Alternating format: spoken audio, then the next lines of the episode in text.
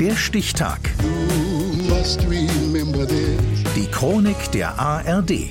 4. Juni 1948. Heute, vor 75 Jahren, wurde der ehemalige deutsche Fußballspieler und Fußballtrainer Jürgen Sparwasser geboren.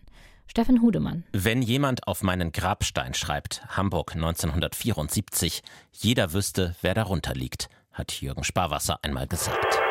Sparwasser, Sparwasser! Manchmal verdichtet sich eine ganze Sportlerkarriere in einem Moment, in einer Szene. Bei Jürgen Sparwasser ist es diese. Und Tor! Jürgen Sparwasser aus Magdeburg. An diesem 22. Juni 1974 treffen die beiden deutschen Fußballnationalmannschaften zum ersten und einzigen Mal aufeinander. Das Los hat sie zusammengeführt, ausgerechnet bei der Weltmeisterschaft in Westdeutschland. Vorrundengruppe 1, dritter Spieltag. Das Spiel im Hamburger Volksparkstadion verläuft zunächst ohne große Höhepunkte. Doch als sich schon alle mit einem 0 zu 0 zufrieden gegeben haben, spurtet Jürgen Sparwasser nach vorne.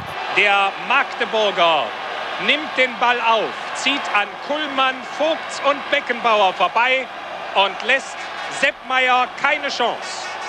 In der 79. Minute führt die DDR mit 1 zu 0.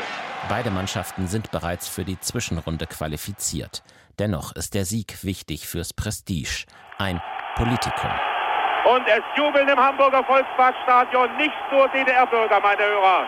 Das möchte ich festhalten. Dabei ist dieses nur eines von vielen Toren, die Jürgen Sparwasser, geboren 1948 in Halberstadt nahe der deutsch-deutschen Grenze, geschossen hat. Insgesamt 15 waren es für die Nationalmannschaft der DDR, mehr als 100 für seinen Verein, den ersten FC Magdeburg. Im Mai 1974, nur sechs Wochen vor seinem legendären WM-Tor, gelingt Sparwasser mit seinem Club eine mindestens ebenso große Sensation.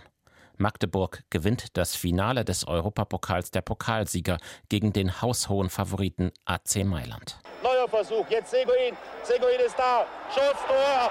Es ist der einzige Europapokalsieg einer DDR-Mannschaft und das erfolgreichste Jahr in der Karriere von Jürgen Sparwasser.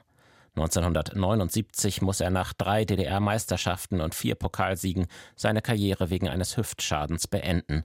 Sparwasser wird Sportlehrer. Er soll nun eine neue Laufbahn starten. Ich sollte zu diesem Zeitpunkt Trainer beim 1. FC Magdeburg werden. Das wollte die Partei so und es war nie mein Ziel. Ich habe zweimal abgelehnt und da war das Schicksal für mich erledigt. Die Absage ist ein Affront. Nachdem auch noch seine Tochter einen Ausreiseantrag gestellt hat, folgt 1988 der endgültige Bruch mit der DDR. Bei einem Freundschaftsspiel der Magdeburger Altherrenmannschaft in Saarbrücken setzt sich Sparwasser ab. Heute Morgen dann die Gewissheit, als der Delegationsleiter einen Brief von Sparwasser vorfand, in dem dieser ihm mitteilte, dass er in der Bundesrepublik bleiben wolle. Sparwasser ein Republikflüchtling. Ausgerechnet er, der mit seinem Tor für die Sternstunde des DDR-Fußballs steht, für den größten Triumph des Ost über den Westfußball.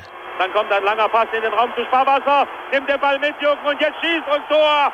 Und Tor! Und er schießt das 1 zu 0. Auch nach der Wende bleibt Jürgen Sparwasser im Westen, arbeitet als Trainer in Frankfurt und Darmstadt, im Sportmarketing und als Spielerberater.